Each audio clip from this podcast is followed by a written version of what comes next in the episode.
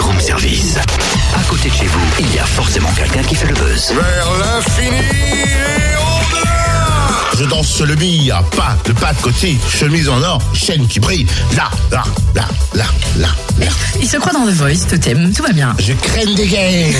Ouais, elle est loin moi aussi pendant qu'on Mais vient, non oui. J'ai compris, Yam en concert ce vendredi au Zénith de Dijon.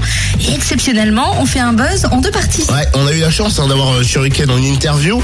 Et comme le mec est bien bien sympa, on a décidé de vous passer la première partie ce matin et la seconde demain. Bonjour Kane. Bonjour, bonjour, bonjour. Alors 25 ans après la création d'Ayam, je suis, je suis, Euh, toujours en vie.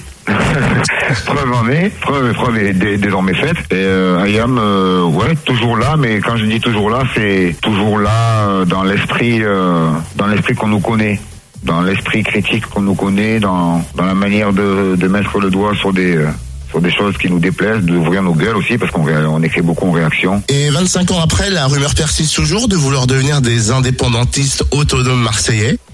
Oula, ça non, ça c'est un non, ça c'est une des multiples euh, multiples défini- définitions qui ont vu le jour au fur et à mesure en 25 ans à partir de, des, des initiales du groupe euh, IAM.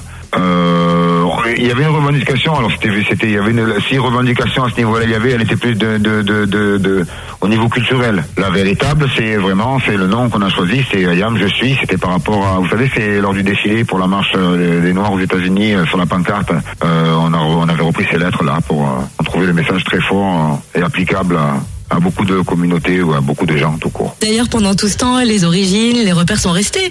Le Japon, l'Égypte, la Chine. Toujours, toujours, toujours, toujours à travers les lectures, toujours à travers euh, les influences. Ben, à Marseille, on est une preuve, euh, une des preuves les plus concrètes actuellement, puisqu'on est en- complètement dans la lignée de, de ce type de, de, de, de choix culturel, quoi, de couleurs qu'on aime donner à nos albums, qu'on a eu, comme on l'avait fait pour le micro d'argent. Donc c'est toujours, c'est toujours présent, on en parle toujours, on lit toujours, euh, on utilise toujours des références dans nos textes euh, bah, bah, au niveau de ces, ces civilisations-là.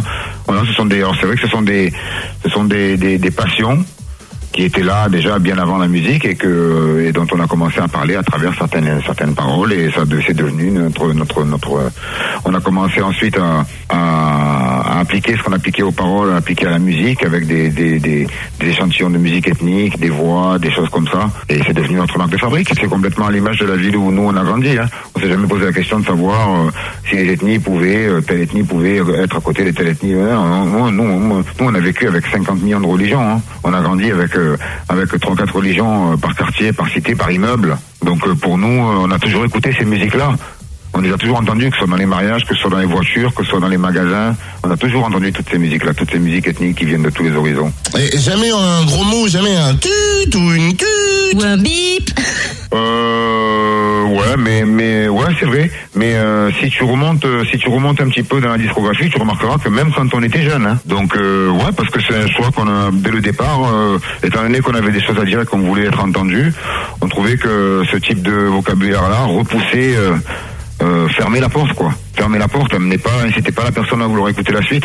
Et si on essaie de faire un peu plus et d'écrire un peu plus, c'est mieux aussi, c'est pas mal. Ayam, c'est aussi un peu une histoire de cuisine, celle de Kéops, là où tout a commencé, n'est-ce pas? Oui, oui, c'est ça. Ben, beaucoup de choses ont commencé là-bas, puisque c'est vrai que nos premiers concerts, les premières répétitions, on les faisait là-bas. Nos premières cassettes, nos premières mixtapes, on les faisait là-bas.